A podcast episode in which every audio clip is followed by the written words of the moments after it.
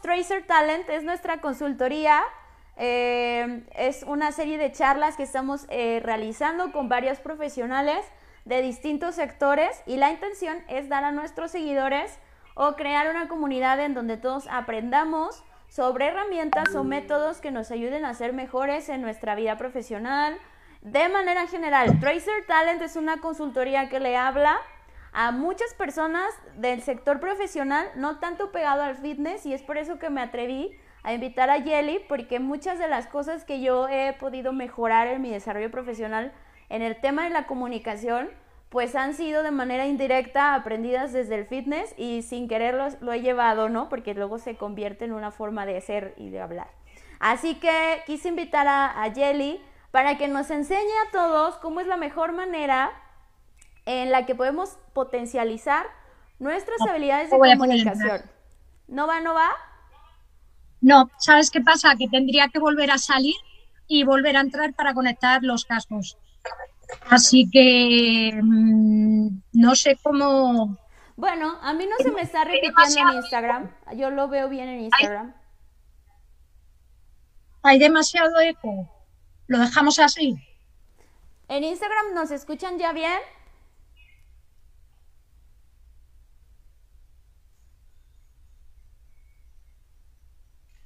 En Instagram no dicen nada. En Instagram no nos avisan. y bueno, les decía. Ahora no, todo bien, dice Almu. Muy bien, ya está. Bueno. Bueno, entonces les comentaba, he invitado a Jelly porque yo de Jelly he aprendido muchísimos tips y formas de comunicarme mejor. Y me han ayudado, aunque ustedes no lo crean, aparte de tener un buen desenvolvimiento en el tema de, de mi otra profesión que tengo, que es el, eh, pues esta parte que soy instructor, como le llamamos en México y le llaman en España monitor, eh, de indoor cycling, me ha ayudado muchísimo a llevarlo a mi vida profesional y me ha enseñado que sin querer eh, he logrado tener mayor impacto tanto en vía telefónica, se los juro, como en, en forma presencial. He sido un poco más, más asertiva he tenido mejores resultados y es por eso que quise invitar a Yelia que nos hable a todos de toda la experiencia que ella tiene y pues que es una máster en el tema. Y estoy muy agradecida a Yeli de que hayas aceptado la invitación. Y bienvenida a muchas que vamos a hacer juntas para México y Latinoamérica, ¿verdad? Ojalá, ojalá. Gracias a ti por invitarme y al equipo de Tracer Talent, que para mí es un honor que, que penséis así y bueno, sobre todo poder aportar mi granito de arena en la comunicación. Que la gente que nos escucha, los oyentes, se lleven algo respecto a la comunicación que para mí es muy importante, para ti también es muy importante y ojalá para todo el mundo fuese igual de, importante y se formasen como nos formamos nosotros en cuanto a la, eh, a la comunicación, formarse y entrenar la comunicación. Muy bien, y bueno, ya que hablas del tema, eh, Jelly, ¿cuáles son los elementos que debemos considerar para formarnos en la comunicación? Porque es algo que no nos enseñan en ninguna escuela tradicional, ¿no? O sea, nos enseñan matemáticas, nos enseñan química, etcétera, mil cosas confusas que a veces ya ni vamos a usar, como el teorema de Pitágoras ya no lo usa nadie ni se acuerda. Entonces, eh, la comunicación, ¿cómo nos formamos en ese tema? Bueno, hay muchas formaciones en comunicación. Lo que pasa es que quizás yo lo que pienso, mi, sensación es que la gente piensa, cree que, ya saben comunicar, que ya sabemos comunicar y como tú acabas de decir, no saben ni comunicar los profesores. Es más, eh, seguramente has tenido muchos profesores de los cuales no te acuerdas de todo lo que te han enseñado y en cambio te acuerdas de algún profesor que te ha impactado. Por tanto, la comunicación se, hay muchas formaciones y hay que entrenarlo para impactar en las personas. Ahora que tenemos las redes sociales, puedes ver cómo en redes sociales hay personas que impactan y hay otras personas que no, no llegan a impactar, tanto los profesores como, como todas las personas que están en redes. Entonces es muy importante formarse y no dar por hecho que ya sabemos comunicar. Si casi no nos enseñan ni a hablar, yo lo veo con, en mi entorno con mi hijo que tiene seis años que muchos padres no enseñan a hablar a sus hijos, no les corrigen. Si casi no nos enseñan a hablar, imagínate comunicar. No nos enseñan a comunicar en público, que esto siempre lo digo en los cursos, es uno de los mayores temores que tenemos, hablar en público, porque no nos preparan, no nos preparan en las escuelas.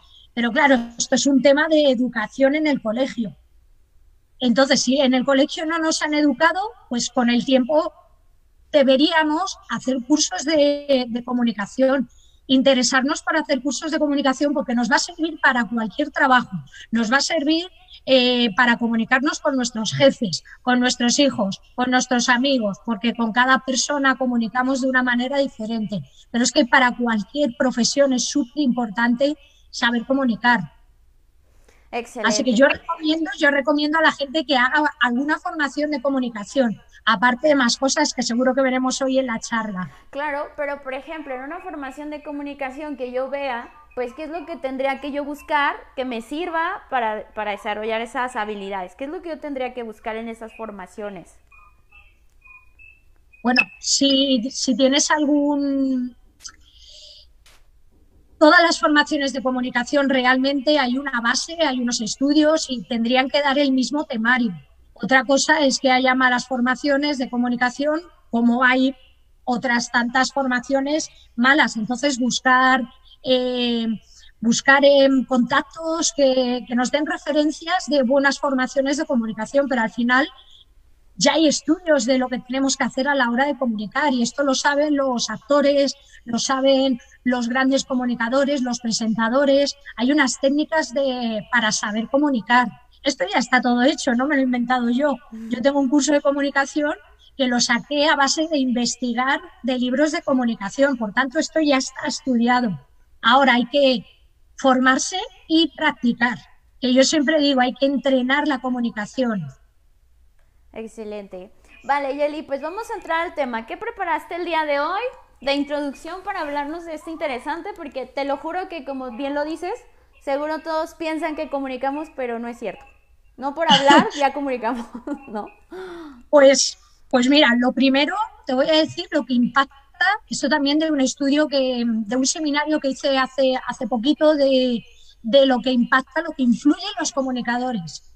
Solamente influyen lo tengo aquí apuntado, el, el 0,00065 de los comunicadores influyen en las personas. O sea, nada, influimos nada. ¿Por qué? Pues porque estamos haciendo las cosas mal, no porque no estamos haciendo lo correcto. Es el ejemplo que te he puesto antes de los profesores. Los profesores saben enseñar, saben comunicar, pero no impactan, la mayoría. O sea, solo, perdona, te he dicho los que influyen el 0,00065 influye, o sea, muy, muy, muy, muy poquitas personas llegan a influir cuando comunican. Lo podemos ver en profesores, lo podemos ver en redes sociales, esas personas que sí llegan a influir. ¿Estamos haciendo mal las cosas? No las estamos haciendo mal, pero podemos hacerlas muchísimo mejor.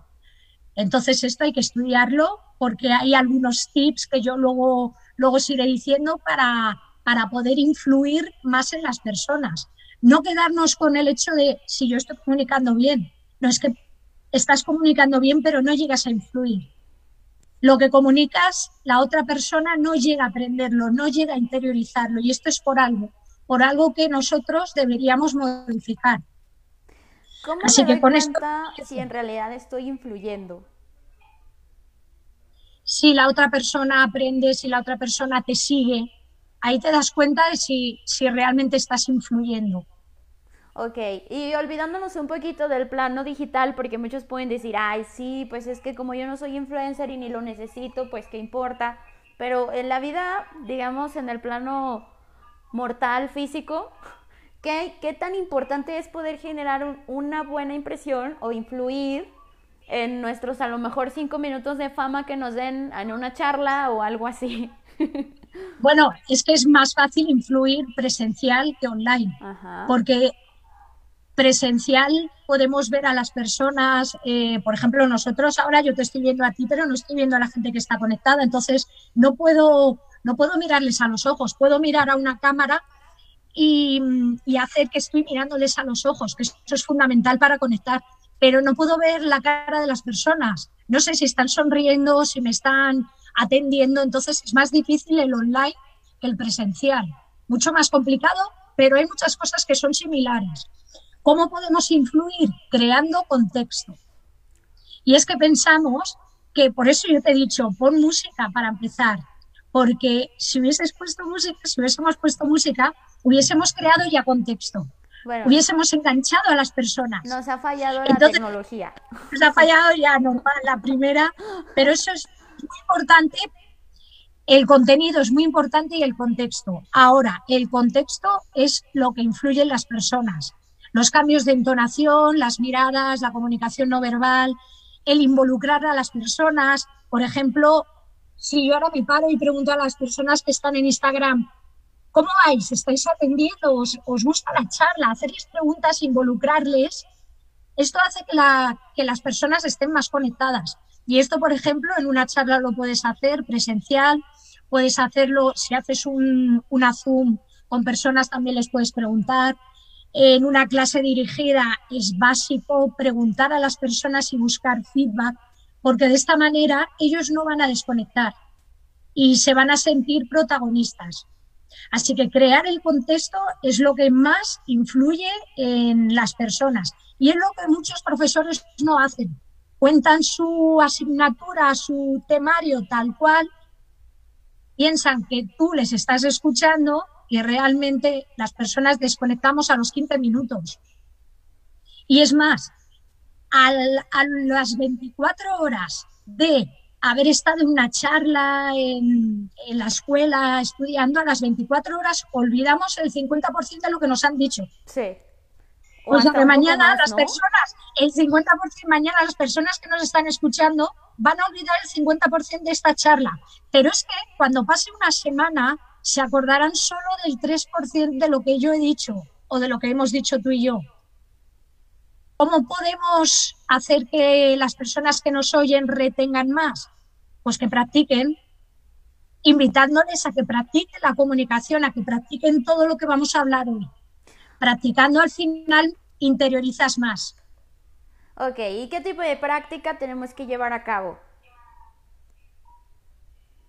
Mm, bueno, yo tengo apuntadas, bueno, siempre, siempre lo comentamos, hay hay tres cualidades muy importantes en la comunicación, en la comunicación, que son la empatía, la asertividad y la escucha activa. Pero hoy no voy, no voy a hablar de esto, voy a hablar de otras características muy importantes para influir, para ser grandes comunicadores. La primera es la naturalidad. Y para ser natural, lo primero de todo es hacer, haber hecho un autoconocimiento, un entrenamiento tuyo y conocerte, saber cuál es tu esencia, saber de dónde vienen tus etiquetas, tus creencias, los miedos, que cuando hablas en público van a aparecer muchos miedos, todas esas limitaciones. Hacer un trabajo de autoconocimiento de tu pasado para saber cuál es tu presente y cuál es tu misión a la hora de comunicar. Y comunicar de una manera natural. Si eres una persona más seria, pues serás serio al comunicar si eres una persona más graciosa, pues tienes que soltar esas gracias. Y esto es fundamental a la hora de comunicar. Segundo punto, hay que prepararse la comunicación. Y esto de improvisar, muchas si no improvisas no eres natural, es un error. Hay que prepararse un guion de lo que vas a decir. No se trata de estudiártelo letra por letra, pero tienes que prepararte ese guion, un guion escrito a ser posible, porque todo lo que escribimos lo, interiorizamos más aún. Prepararnos un guion. Eh, bueno, luego diré los tips, ¿no? Que tenemos ahí preparados para, para la comunicación. Entonces queda así, hay que hacer una preparación, ya sea para una charla, para una clase dirigida, para una formación, y dependiendo del nivel de dificultad, pues la preparación será más larga o más corta. Yo, por ejemplo, para esta charla de una hora, pues llevo 10 días preparando, preparando mi guion y estudiándolo. Para una formación estoy más tiempo. Claro, y para, por ejemplo, una, una clase, por ejemplo, los que nos están viendo que se enfocan al tema del fitness, pues para una clase eh, que es también generar mucho el tema de tocar emociones, o, tocar este fibras para que la gente se enganche. Muchos dicen, no, es que improvisar está bien, ¿no? Porque entonces luego empiezo, como decías el otro día, a repetir frases o muletillas que luego ya apareces este, otra vez, ¿no? Repeat, parece que le di replay a la misma, nada más le cambiaron la clase, por ejemplo, o la música. Entonces ahí, eh, ¿cómo sería un consejo que tú darías para alguien que además de preparar todo lo que tiene que ver con el plan de entrenamiento, con eh, la música, me estoy metiendo otro tema que no es mucho de este sector de donde vamos dirigidos, pero es importante. Sí. ¿No? Eh, ¿Qué consejo darías? O sea, ¿cómo tengo que hacer un guion? Me tengo que aprender en el minuto 3.54 que ya acabamos el calentamiento, tengo que decir lo siguiente. Y en el minuto 18.29 que hace el cambio de la canción, tengo que decir esto. ¿O cómo, cómo sería? No. ¿Sabes qué pasa? Que eh, preparar un guion, tú preparas un guion escrito y luego eh, después de la preparación va eh, la práctica, estudiar el guion. Y el guion no te lo estudias leyéndolo. Yo tengo aquí una pequeña chuleta que me he dejado para que no se me olviden algunas cosas, pero realmente tú te vas estudiando ese guion y al final surge esa espontaneidad, esa improvisación en algunos momentos. Pero fíjate, a mí ahora me estás cambiando los esquemas porque yo tenía las preguntas organizadas, pero tú me las estás cambiando, pero yo como me lo he estudiado, sé salir del paso y sé improvisar. Y los actores hacen esto, tienen un guion y lo practican tantas veces que al final el guion lo hacen suyo y comunican de una manera natural. Entonces, yo, por ejemplo, en una clase lo que hacemos es, tenemos el entrenamiento preparado, tenemos la música ya mezclada, vamos, yo lo que hago es voy escuchando la clase con el entrenamiento, que esto de ahí no me salgo. El entrenamiento es tal cual, la música es tal cual, no la puedes variar. Y voy creándome un guion. En el calentamiento, pues hablo de X. Eh, la, según eh, la fase de, entrenamiento, pues será más potente, será menos intensa, la recuperación, tengo otro speech, pero todo eso lo, lo preparo. También es verdad que ya son tantas clases y al final casi todas las clases es más o menos lo mismo, no ser que crees una temática que no me hace falta escribir un guion escrito. Si la clase tiene una temática en concreto, sí. Sí me puedo escribir un guion escrito, sí, sí me puedo escribir un guion. Pero si no hay una temática y es simplemente una clase con un entrenamiento X, con música X, yo ya tengo un guion mental que no me hace falta escribirlo. Excelente. Y bueno, esto nos lleva a esta otra pregunta que es de la parte 2 de lo que íbamos a hablar. Eh, es, ¿cómo por ejemplo yo, si estoy impartiendo formaciones de cualquier tipo, o cursos, o soy un profesor en general, o voy a dar una presentación de negocios, que también puede ser la posibilidad, ¿cómo logro eso que comentabas? O sea, ¿cómo impacto para que en realidad el mensaje al menos que yo quiero dejar se entienda qué estructura debo hacer o cómo me debo mover o qué, qué, cuál es el tip. Pues a ver, lo primero tenemos que tener claro que no podemos aburrir a nuestros oyentes. Ese es uno de los mayores errores. ¿Cómo aburres a las personas? Si tu lenguaje es muy extenso, si el lenguaje es muy técnico, no vas a llegar a todo el mundo, llegarás a cuatro personas.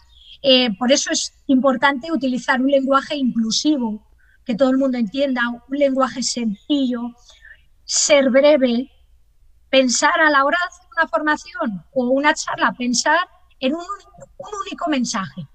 Si tú ahora me dices, te quedan cinco minutos, ¿de qué quieres hablar? Yo sabría lo que, lo que quiero decir, sin extenderme más de cinco minutos. Y esto es lo que los comunicadores tienen que tener claro. Utilizar música que fíjate que yo vengo de la música porque llevo 25 años eh, utilizando música en mi trabajo, pues la música en las formaciones es súper impactante. Involucrar a las personas y sobre todo em, recordar a la gente que estén en modo niño, porque los adultos no aprendemos, los adultos enjuiciamos, los adultos pensamos que siempre tenemos la razón, que eso ya lo sé, y tenemos que, como formadores, o dando una charla, hacer entender a esas personas que se pongan en modo niño, que los niños aprenden, los niños no tienen prejuicios. Y esto también es algo muy bonito. Jugar con la música, que jueguen ellos, que participen, ¿qué hacen con los niños? Con los niños, ¿cómo aprenden más? Con cuentos, con, historias, con música, con, con, juegos. Pues con los adultos deberíamos hacer lo mismo, pero claro, antes hay que prepararles y decirles, eh, cambia el chip, deja de ser un adulto, transfórmate en niño y vas a aprender mucho más. Y esto es algo que no hacen los comunicadores, no hacen en las formaciones. Yo en el curso que tengo de comunicación presencial siempre lo hago. Les hago partícipes, que jueguen y que saquen el niño que llevan dentro. Sí, claro, y, muchas veces confundimos que, que si vamos a enseñar un tema profesional, pues irnos por esa tangente, ¿no? Cuando nosotros cuando experimentamos una clase así, decimos ya son 10 minutos, faltan dos horas, ¿es en serio?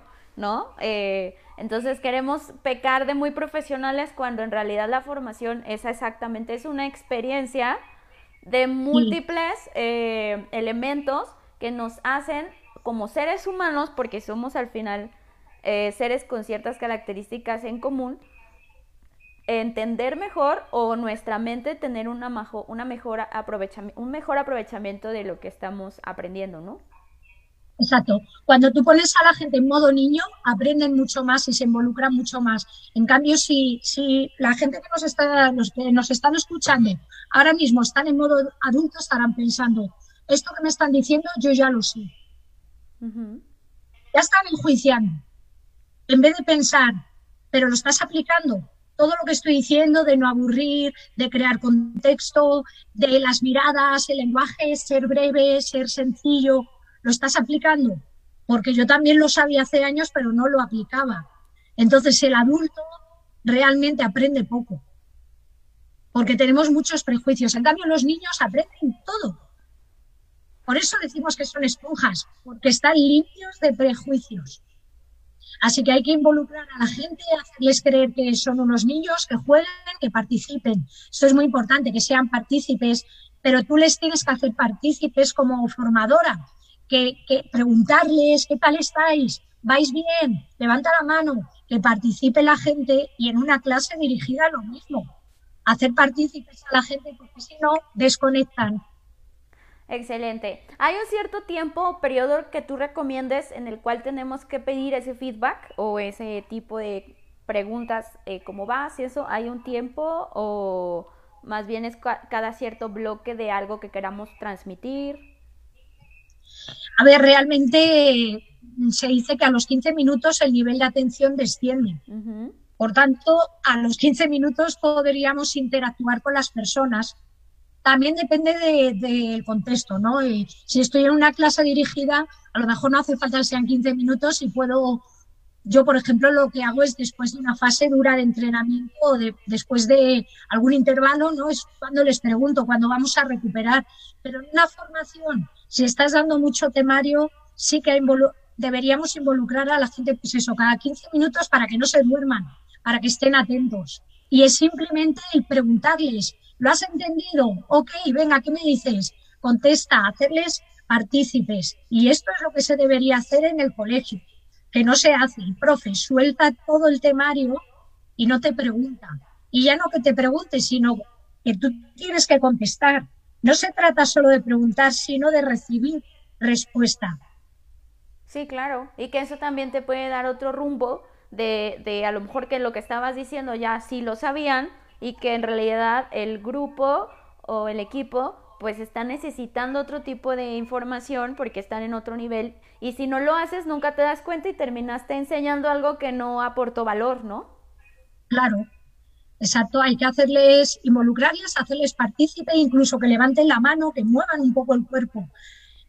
La comunicación, la manera de aprender, sabes que puede ser auditiva, visual o kinestésica y esto es importante. Utilicemos estos tres canales a la hora de comunicarnos no solo hablar, hablar, hablar, porque las personas más visuales van a desconectar y también hacerles partícipes con sus sensaciones, con sus emociones, como tú bien decías. Y para eso, pues, a veces es importante también el, venga, levanta la mano, ¿cómo vas? Un dedo arriba, ¿no? Que esto lo hacemos, no todos los profesores, pero algunos lo hacemos en nuestras clases e involucramos a la gente de esta manera. Buscamos feedback. Excelente. Ahora voy a ir a la otra pregunta. ¿Cuáles son las características de las habilidades que debe tener un profesional para saber que en realidad ha desarrollado pues su, su comunicación o su, su, talento natural de comunicar? Las características, eh, bueno, me estoy acordando que antes se me ha olvidado decirte una característica más. Te he hablado de, te he hablado de, ay, que me quedo ahora en blanco. ¿Ves? Y eso que lo tengo preparado. Sí, sí, sí. Te he hablado de la naturalidad, te he hablado de la preparación y faltaría, muy, muy, muy importante, enfrentarnos a los miedos. Oh, sí, los miedos. Eso es súper importante, enfrentarnos a, a, los miedos internos como la vergüenza, el que dirán, se van a reír de mí, no voy a gustar. Eh, esto ya lo sé, porque te vas a encontrar con gente que te diga, o que tú creas, no que te digan que tú pienses el, esto ya lo sé. Entonces tenemos que enfrentarnos a esos miedos como comunicadores. ¿Cómo lo hacemos? Conociendo nuestro pasado, de dónde proceden esos miedos, enfrentándonos y sobre todo pensando cuál es tu misión, cuál es mi misión a la hora de comunicar. Yo tengo claro que hoy mi misión es eh, aportar un granito de arena en la comunicación en cuanto a las habilidades eh, comunicativas. Un granito de arena a lo mejor habrá personas que nos escuchen que se lleven mogollón y habrá otras personas que casi todo lo sepan. Bueno, pues yo me conformo con eso. Yo tengo claro ya cuál es mi misión en la vida, mi propósito, que es motivar a las personas para que se transformen como yo me he transformado, tanto por dentro como por fuera, y lleguen a ser grandes comunicadores. Y esto es súper importante, saber cuál es tu misión. Si no sabes cuál es tu misión, no vas a saber qué comunicar, cómo comunicar. Y bueno, te podría hablar de la empatía, la asertividad, la escucha activa, pero esto yo creo que es algo más, eh, un poco más largo, pero creo que sobre todo que se quede la gente con la naturalidad, la preparación, que si quieres luego te lo explico, te lo explico un poco mejor, y el enfrentarnos a los miedos. Excelente. Eso me lleva a pensar algo que no estaba planeado en lo que íbamos a hablar hoy. Me lleva a pensar algo. Hay dos tipos de personas, las extrovertidas, las introvertidas. Por cualquier razón, ¿no? Pues así, hay, desde niñito se le ve a un niño que va a ser extrovertido y uno que va a ser introvertido. Sin embargo, se puede creer o se puede tener la idea de que a alguien extrovertido le es más fácil comunicar que a alguien introvertido. ¿Tú crees que esto es en realidad un factor que influye o en realidad nada que ver y es en realidad todos tenemos el mismo potencial como yo dije hace un ratito, el talento nato de comunicar que no hemos descubierto, porque es en realidad no lo hemos descubierto. Todos tenemos ese potencial. Ahora depende de cada uno querer entrenar, enfrentarte a tus miedos. Pero sobre todo, tienes que saber si eres una persona introvertida, por el por qué, que es el pasado. Yo era una niña súper introvertida, muy solitaria, muy hermética, y en mi casa me hicieron creer que era así, que no sabía relacionarme, me inculcaron muchos complejos sobre mi físico y todo eso yo lo he ido transformando. Es verdad que cuando hice un curso de coaching entendí por qué yo era así y me ayudó muchísimo y enfrentarme a muchos miedos. Yo tenía mucho miedo a hablar en público, como la mayoría de las personas que hablan en público te van a decir lo mismo y no te lo crees. Dice, mentira, se comunica súper bien. Bueno, pues la mayoría hemos pasado por este proceso. ¿Y qué hemos hecho? Enfrentarnos a los miedos, muchísima preparación, muchísima práctica. Y una persona extrovertida quizás no tenga que prepararse tanto todo como me lo tenga que preparar yo, pero a mí me da igual, porque yo me voy a enfrentar ese miedo y sé que tengo, tengo las, técnicas adecuadas para saber comunicar. Ya te digo que yo era así, empecé a dedicar al mundo del fitness con 20 años, también cogí más confianza en mí misma, cambié mi físico y gracias a esto y a mi proceso de coaching empecé a hablar en público y a crear un curso de comunicación, o sea que dejé esos miedos atrás y cuidado, Si quieres luego te algunas técnicas de cómo enfrentarnos a, esos nervios que aparecen siempre cuando vas a comunicar. Bueno, pero eso ya lo vemos en el curso que des, ojalá alguna vez lo des con nosotros. eh, porque estaría muy interesante, ¿no? Porque al final todos tenemos esos miedos y esa necesidad. Eh, yo siempre les digo a la gente que nos sigue en Tracer, o sea, si tú no buscas la manera en la que conozcan cuál es tu talento, eh, no vas a llegar más allá. muchos, por ejemplo, nos siguen porque nosotros nos dedicamos al tema de buscarles o ayudarles a que encuentren un mejor trabajo o a que sean mejores personas al momento de desempeñarse de manera profesional, pero pasa que eh, si yo no sé cómo decirle al mundo que aquí estoy, pues pasa lo mismo, ¿no? De nada sirve el tiempo que invertí en estudiar tanto o en acumular muchos conocimientos cuando en realidad soy incapaz de impactar a otros y que en realidad lo que sucede es que no me sé vender, porque al final le tenemos miedo a esa palabra, pero es que en realidad es eso, o sea, si te sabes vender, entonces, van a, llegar las oportunidades sin que las busques. Sí. ¿No? Claro, pero para saber vender eh, tienes que conocerte. Tienes que hacer lo que te decía, un proceso de autoconocimiento, de ver cómo, mm, de dónde vienen todos tus miedos, de, de conocerte del pasado, para saber cuál es tu misión, que acabas de decir, cuál es tu talento, cuál es tu misión. Pero para eso tienes que hacer el proceso del pasado, para saber hacia dónde vas. Wow, qué bonito. Muchos pensaban, no, pues es que pararte hacer un guion, ¿no? Hablar fuerte, bajito. y en realidad se trata de que el secreto es conocerte. Ese es uno de los secretos y luego es verdad que, que, hay muchos tips en la comunicación que deberíamos tener claros y conocer todos para no cometer errores. Por eso el tema de la preparación, para no quedar blanco, para, para no, mm, no tartamudear, titubear, eh, que no surja una parálisis. Por eso es tan importante la preparación, aunque muchas personas sigan pensando improvisación. La improvisación surge una vez que te has preparado mucho. Bueno, claro, pero es que como nosotros latinos, eh, la improvisación es algo de todos los días. O sea, tenemos una frase que dice, vamos y ya veremos qué pasa. O sea, o vamos a hacerlo, sí, o sea, de oye, pero no sé, te eligieron para tal cosa, ¿lo sabes hacer? No, pero ya estando ahí voy a saber. Entonces es algo muy de nuestra cultura. Ah, que eso creo que también tiene que ver y nos lleva al tema de eh, cuáles son las barreras en el desarrollo de las habilidades de comunicación. Ya dijimos una, pues es no conocernos, ¿no? O sea, no conocerme y pensar que improvisar va a ser la mejor solución. Otra, ¿cuál sería? Exacto. Eh, antes te he comentado, aburrir a los oyentes. Esa es la, es la peor barrera que puede suceder. Aburrir a tus oyentes. ¿Cómo les puedes aburrir? Cuidado, que puedes aburrir a, incluso a tus alumnos en una clase dirigida. Esto parece increíble. Si tienes música, tienes muchos recursos, ah, pues sí. Pues sí. Pues sí puedes aburrir.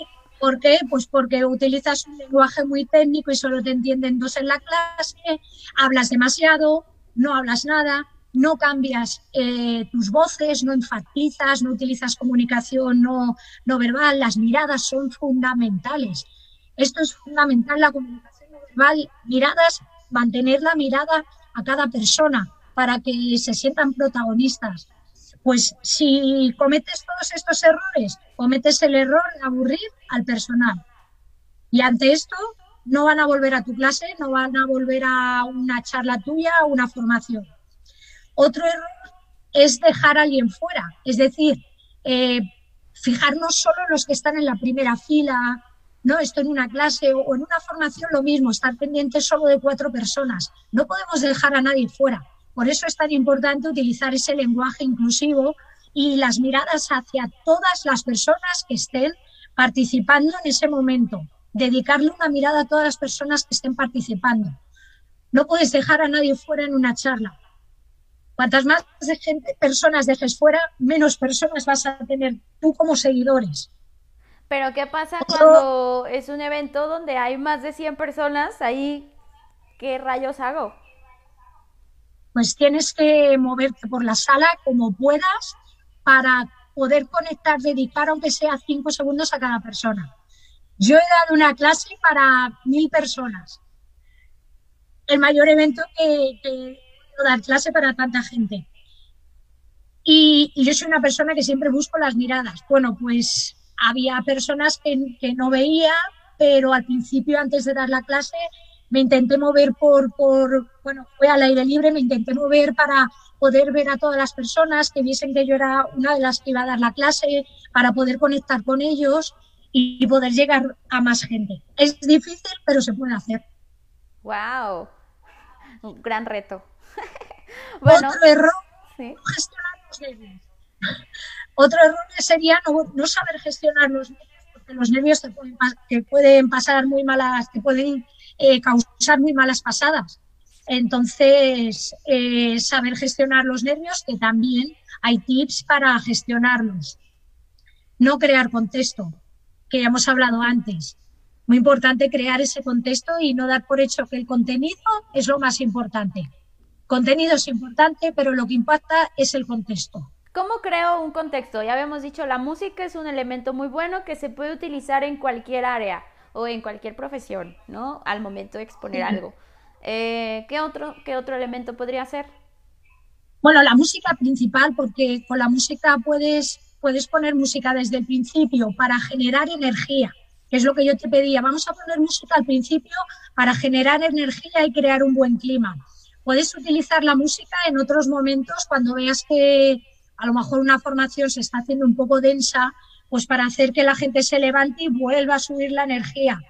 La música la puedes utilizar para hacer juegos, dinámicas. Las dinámicas que, que hacemos con los niños, pues generan también muy buen clima en una formación. Aunque pensamos que una formación tiene que ser seria, no es así. Podemos hacer juegos, dinámicas muy breves para, para que la gente esté involucrada. Con esto generamos contexto. ¿Cómo generamos contexto? Pues utilizando diferentes voces, enfatizando en algún momento, utilizando también silencios, conectando con la gente. Lo que te decía antes, involucrarles, involucrar a las personas, que no lo estamos haciendo con, las, con los que nos están ahora, no lo estamos haciendo. No lo estamos haciendo y deberíamos estar conectando con ellos para saber cómo están, si nos están escuchando, si nos están siguiendo, etcétera.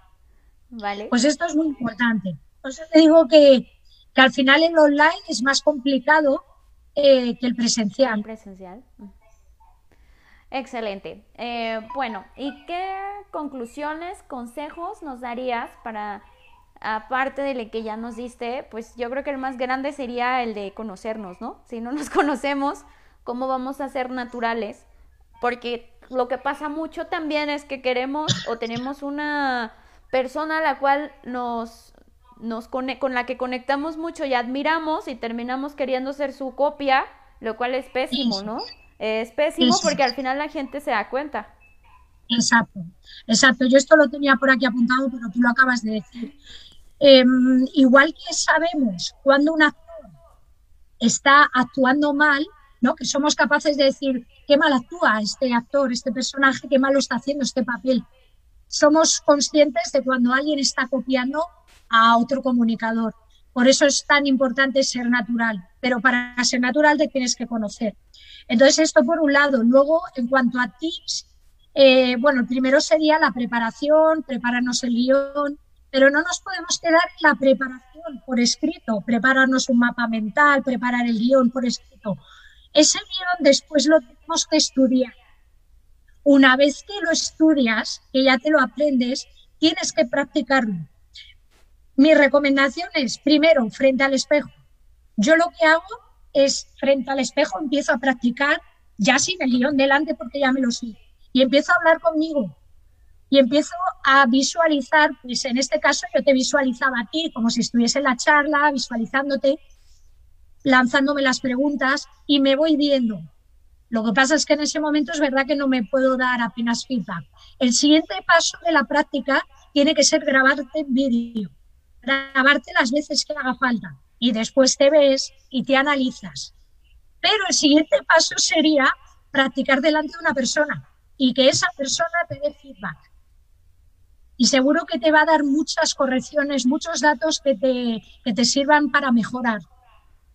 Así que fíjate, sería preparación, estudiar, practicar frente al espejo o frente al móvil, después grabarte y después delante de una persona. Excelente. Pues bueno, no sé si alguien más tenga preguntas, están todos súper atentos. que no hemos hecho esta de conectar. Que estamos diciendo conectar y preguntar y no preguntamos nada. A ver, ¿qué pasa ahí? A ver, a, mí tengo que decir que me has, pillado porque yo pensaba que iba a ser solo grabación y ha habido gente que me ha dicho, no, no, si esto se graba. Yo no sabía que era un directo. Así que me acabas de descolocar para que veas la improvisación. Pero que sí he puesto Facebook Live. bueno, sí, pero es verdad, pero no, no caí. No caí, no caí. Bueno, eh, vale, Yeli, pues eh, muchísimas gracias. Ya estamos por terminar. Nos quedan más o menos 15 minutitos. Eh, fue muy, muy completo. No sé si quieras comentarnos algo adicional a lo que ya hemos estado hablando que nos pueda reforzar o si alguien tiene una pregunta, sobre esa pregunta podemos contestar. Vale, me gustaría decir otros tips referente a la comunicación cómo gestionar los nervios. ¿Cómo podemos gestionar los nervios? Podemos hacer eh, trabajo de respiración, de meditación. Esto ya una vez que lo hemos preparado, practicado, etcétera, y es a la hora de empezar a comunicar, ya sea una clase o una ponencia, antes de comunicar en público. Hacer trabajo de respiración, meditación nos va a ayudar. Tomarnos, dedicarnos cinco minutillos. ¿Para qué? Para estar sereno, y sereno no significa estar tranquilo, sereno significa que a mí no se me note muy nervioso a la hora de hablar. Estar sereno por dentro, aunque tengamos algo de nervios, que siempre vamos a tener algo de nervios. Muy importante también hacer rituales que a nosotros nos ayuden. Pues, por ejemplo, te pones delante del espejo y te dices frases afirmativas. Venga, lo vas a hacer genial, Jelly. Em, recordarte cuál es tu misión. Todo esto te va a ayudar, te va a dar energía. La música, la música, yo siempre me pongo música de fondo porque me ayuda a, serenarme y, a estar en paz a la hora de comunicar. El trabajo de visualización, que ya te he dicho, yo una vez que estoy practicando pues cualquier ponencia, charla o incluso las clases, yo hago mucha, mucha visualización, ya sea delante del espejo o antes de irme a dormir. Estoy relajada en la cama y empiezo a visualizar pues, por ejemplo, en este caso, toda la charla. Visualizaba mi guion, que ya me lo sé, ya me lo he estudiado, y visualizaba, pues, eh, cómo tú me hacías las preguntas. Así que esto es súper importante. Bueno, pero otro ¿cómo evitamos? Perdón, se me fue, vino una pregunta. ¿Cómo evito que la visualización no se convierta en expectativa? Porque puede ser peligroso, ¿no? Visualice tanto. O le pasa mucho, por ejemplo, eh, a personas que dicen, bueno, quiero convencerle a tal persona de algo, pero ya visualicé que me va a contestar tal cosa y entonces yo le diré tal cosa y en sí, y luego resulta que no fue como era. pues, pues mira, eh, hace poco leí, porque a mí sí que es verdad que siempre me habían dicho visualiza en afirmativo, en positivo, etcétera. Y hace poco, no, no recuerdo qué libro era, leí que también había que visualizar en negativo para esas expectativas no te, no te sorprendan. Había que hacer también visualización de, ¿podría pasar esto? Por ejemplo, ahora podríamos, eh, podríamos habernos quedado sin conexión. Eh, el tema de los cascos, pues es bueno hacer esa visualización también en cosas que podrían suceder. Vale, tenemos para que después... pregunta. Sí, para ¿Ah, que después, si quieres, cierra. Yo es que no veo. Ah, ya, tengo la pregunta acá en Facebook.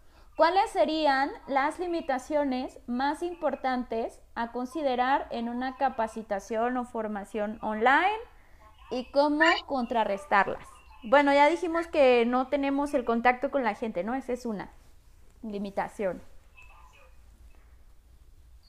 ¿Cuál sería una limitación o barrera?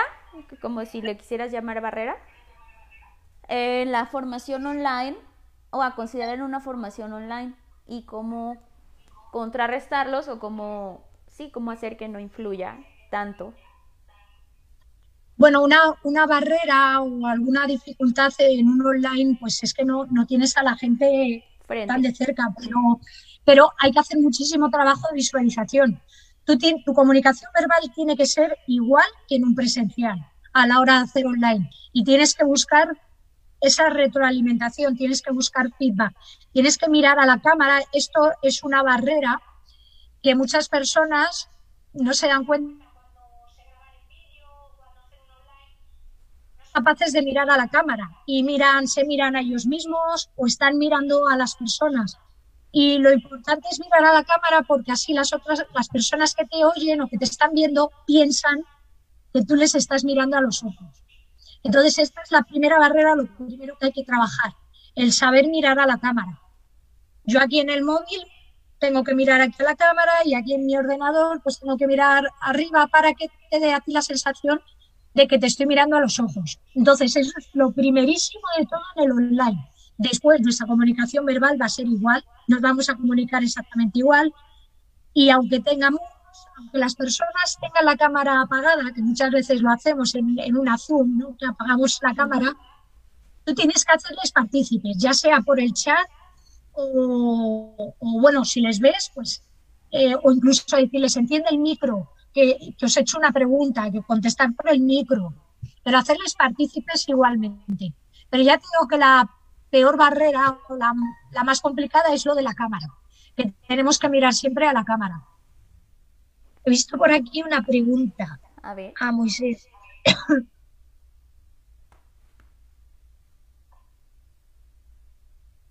Sí, Moisés dice que, Sí, hemos hablado de la importancia de los silencios. Sí, hemos, es súper importante. Pues el, el mantener silencios para captar la atención, para que las personas que nos escuchan interioricen lo que, lo que estamos hablando. Por eso es tan importante que el lenguaje no sea demasiado extenso y utilizar esos pequeños silencios o más grandes silencios. Gracias, Moisés. ¿Cuándo pongo un silencio? Cuando quiero reforzar algo que quiero que reflexionen, interioricen. Esa sería mi idea. Claro. Sí, exacto. O también puedes utilizar un silencio cuando ves que la gente está un poco desconectada. Porque si estamos constantemente hablando, ya dan por hecho que tú vas a seguir hablando y si utilizas un silencio en ese momento, captas la atención de, tus o, te miran, levanta la mirada, dependiendo de, del contexto, ¿no? Si es una formación, si es una clase dirigida. Y no lo solemos hacer, nos da mucho miedo, esos silencios nos dan mucho miedo. Claro, porque tú mismo, yo creo que algo que tiene que ver es que en esos silencios nos juzgamos, ¿no? O sea, yo creo es un momento que... Pensamos que yo creo que porque pensamos que en ese silencio se van a aburrir. Y al contrario, se aburren más, cuanto más hablamos, más se aburre la gente, porque desconecta. Entonces, esos silencios que nos parecen incómodos no son tan incómodos. Exacto. Son necesarios. Son necesarios para dejar que la mente asimile lo que has dicho, si no lo saturas, ¿no? Eso es, eso es. Excelente. Bueno, pues nos quedan cinco minutitos. Si alguien más tiene una pregunta, es el momento para hacerlo. Yo aprovecho para decirles que la verdad es que, como les decía, de Yeli he aprendido muchísimo. Eh, la conocí pues por esto de, de, de, esta otra profesión que tengo en el mundo del fitness. Pero eh, quise aprovechar esta charla para los que se conectaron después, que al final considero que es algo que debemos desarrollar y que debemos todos tener, independientemente del sector en el que nos desarrollamos, independientemente en el área en la que nos desenvolvemos, eh, y mucho más que a nosotros nos siguen muchas personas de un perfil más técnico y más cerrado. Eh, ingenieros nos siguen mucho, nos siguen mucho contadores, eh, personas que llevan números o que trabajan con números, tienden a dejar de lado esta otra parte y luego dicen, oh, rayos, no supe conseguir el empleo, no supe conseguir el negocio, no supe conseguir que me dieran presupuesto para tal cosa. Y en el tema del fitness, pues es súper necesario porque es lo que hace, a mi parecer, la diferencia en lo que en realidad eh, podemos conseguir al momento de generar una experiencia de entrenamiento o una experiencia en una clase de 45, 50 minutos que en realidad impactas ¿no? al público. Sí, pero ya te digo que yo no creo que sea la comunicación no es solo para actividades dirigidas, no es solo para fitness, es para cualquier sector. ¿Cómo tienes que comunicar para vender con tus jefes? eh, pues de esa empatía, asertividad de la que hablamos, ya no con tus jefes, sino si gestionas un equipo, cómo te tienes que comunicar con tu equipo, con cada persona, que cada persona es diferente. Y esto al final es mucha inteligencia emocional y, esas son las cualidades que deberíamos, deberíamos trabajar y que no se trabajan ni en el colegio y a lo mejor eh, ya cuando eres adulto un día decides hacer un curso de coaching y entiendes la importancia de la inteligencia emocional. Es una pena que no que los colegios esto no se, no sea una asignatura más. Claro, porque de pronto ya explotamos donde no teníamos que explotar y dijimos lo que no queríamos decir y ya valió, ¿no? Y ya valió. Sí, y luego pues con los años te ofrecen coordinar, da igual eh, la profesión que sea y no sabes cómo gestionar a las personas. Sabes mucho de gestión, de, gestión eh, de un STL, etcétera, etcétera, pero no sabemos gestionar a las personas. Y esto tendríamos, nos tendrían que enseñar, nos tendrían que enseñar a tratar a las personas. Yo tengo una última pregunta, Yeli. Ya que veo que nadie quiere preguntar, yo voy a aprovechar. Pregunta personal. yo tiendo a ser muy extrovertida y entonces cuando siento mucha emoción o eh, tiendo a sentir y a querer uh, así, ¿no? ¿Cómo haces o qué tip darías para alguien que le pasa tal vez lo mismo que a mí? me pasa mucho con la música, por ejemplo, si yo escucho o pongo música que me mueve mucho, pues tiendo a conectarme de más con la música y ¡ah! quiero explotar. ¿Cómo, ¿Cómo haces para manejar ese tipo de emoción, de euforia? Tal vez podría ser, ¿no? Euforia. O, o de gran así. Eh, sí, euforia. ya, me puse. Pero, pero ¿qué quieres controlar? ¿O por qué quieres controlarlo? Pues porque de pronto puede ser que no modules tu tono de voz y termines gritando en lugar de diciendo algo que, conecte y entonces vaya. Pero tú sabes que eso es real, que has grabado y lo has visto. Sí, sí. O es un miedo tuyo interno. No, sí, sí, eh, creo que algunas veces digo, oh, no debí gritar tanto o no debí decirlo tan fuerte, pero la emoción me ganó y entonces eh, asusté en lugar de impactar. Bueno, impacté negativamente. A ver, realmente, realmente el tema de las voces tiene que ir acorde con el entrenamiento, con el momento del entrenamiento y con la música. Entonces, si a mí me dices que en un momento de, entrenamiento duro y de música y potente eh, pegas un grito de emoción, a mí no me resulta extraño. Me resultaría extraño todo lo contrario. Que en un momento potente de la clase, pues hables en susurro porque no es congruente, o que en un momento de recuperación en la clase pegues un grito, pues ahí sí que me asustaría. Pero si la música va acorde con el entrenamiento, que ir acorde con el entrenamiento, con la música, con lo que estás, con el, cómo lo tienes que decir, eso es contexto. Excelente. Bueno, entonces, tal vez sea un miedo entonces. Claro, entonces eh, habría, tendría que verlo, porque tú a lo mejor me estás hablando de lo que tú crees y yo luego lo veo y te digo, pues a mí me parece algo normal. Sabes que muchas veces no somos muy analíticos con nosotros, no somos objetivos, por eso es importante pedir, pedir feedback, porque uno mismo eh, muchas veces nos equivocamos. Muy bien, Jelly. Pues bueno, muchísimas gracias. Nos queda un minuto y ya sabes que esto luego se corta en Instagram principalmente. Eh, muchísimas gracias a todos. Las redes sociales de Yeli han estado etiquetadas en las historias. Está también en el post de Instagram y de Facebook. Quien quiera contactarla y muy seguramente si algunos nos lo solicitan, pronto anunciaremos algún curso enfocado a todo esto que nadie nos enseña y deberían de enseñarnos antes de jugar con la plastilina y de aprendernos las vocales.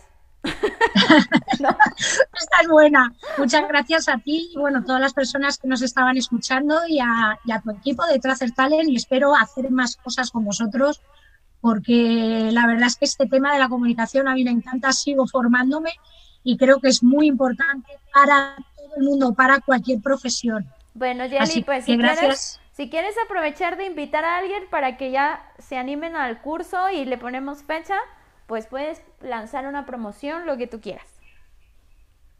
Eh, bueno, al final no, tengo preparado una fecha, O sea que yo, yo pensaba para julio así lanzar eh, la formación online que tengo de cuatro horas de comunicación y el precio son 49 euros. Lo único que tengo que, que buscar una fecha en concreto, un fin de semana, son cuatro horitas y adaptarlo a México, horario México y horario España. Vale, pues Así que si en breve lo anunciamos. Nosotros lo anunciamos y va a aplicar para todo, va a ser mucho más completo porque va a aplicar para personas que se dedican al fitness y personas que en general, o sea, su vida en general, cómo impactar tanto presencial como, como online, ¿no? Exacto, exacto. Muchísimas gracias. Buenas noches a España, que muchos nos siguieron. Gracias. Y buenas tardes a México, es hora de comer, es la hora de comer. ¿Verdad? Acá. Aprovechen. Aquí es hora de cenar, ya casi dormir. Así, a dormir y descansar. Gracias, Jelly. Gracias a ti. Bye.